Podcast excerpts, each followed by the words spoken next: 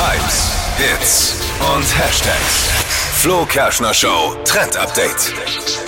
Die Grillsaison ist ja aktuell in vollem Gange, aber das Problem nach dem Grillen ist immer das Saubermachen. Super nervig, alles wird schmutzig und funktioniert irgendwie nie so richtig. Und auf TikTok, da trendet eben gerade ein Video, auf dem jemand den Grillrost super easy sauber macht. Der Hack ist nämlich, dass man das Waschmittel einfriert. Also Waschmittel einfach in so eine Eiswürfelform mit rein. Und dann mit dem Was? ja und dann mit dem Eiswürfel über den Grillrost gehen. Dann braucht man nicht mal mehr einen Schwamm.